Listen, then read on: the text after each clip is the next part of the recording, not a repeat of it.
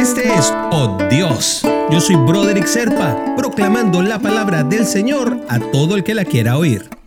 El devocional del día de hoy nos lleva hasta Efesios, capítulo 4, versículos del 22 al 24. En cuanto a la pasada manera de vivir, despojaos del viejo hombre que está viciado conforme a los deseos engañosos y renovaos en el espíritu de vuestra mente y vestidos del nuevo hombre, creado según Dios en la justicia y santidad de la verdad.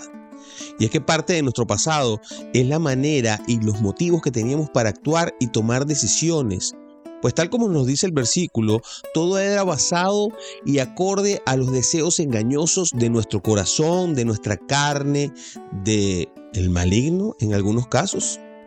En sí, lo que te quiero decir es que el pecado te domina antes de conocer a Cristo Jesús. Y es por eso que de una manera muy clara y directa, el Padre nos dice, bueno, ajá, quítate todo eso. No hay ningún problema en lo que hayas hecho. Lo que hiciste, hecho está.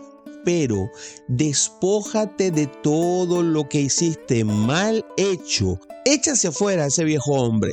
Quítatelo de encima a esa persona que está antigua con esa tendencia horrible a hacer el mal.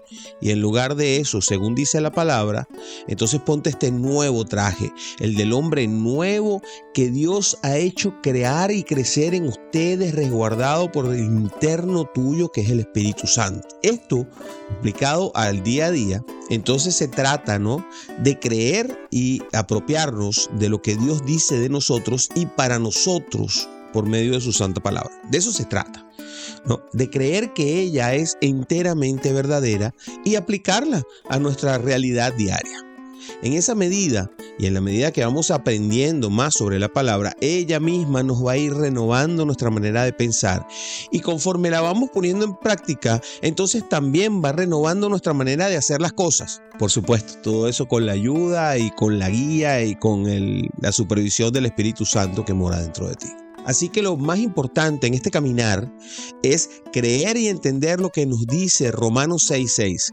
Sabiendo esto, que nuestro viejo hombre fue crucificado juntamente con él para que el cuerpo del pecado sea destruido. Es decir, Jesús murió para que nosotros perdiéramos nuestras viejas mañas, digámoslo así a fin de que no sirvamos más al pecado y nos convirtamos en servidores de la verdad plena que viene representada en la palabra de Dios. La escritura dice que ese viejo hombre inclusive ya fue crucificado con Cristo, es decir, ya no vive, pero nosotros le damos vida cuando nos portamos mal y cuando hacemos las cosas de manera inapropiada.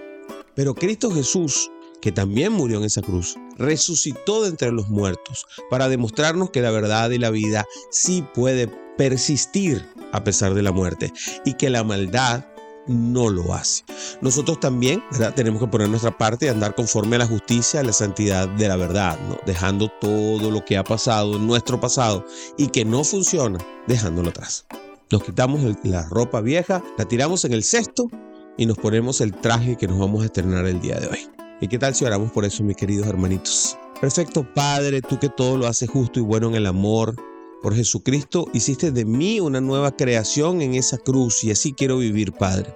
Permite que el Espíritu Santo que mora en mí tenga el dominio sobre mis decisiones, Padre, y que cambie mi manera de vivir, dejando todo vicio del pasado atrás y renovando mi mente y mi actuar con tu verdad.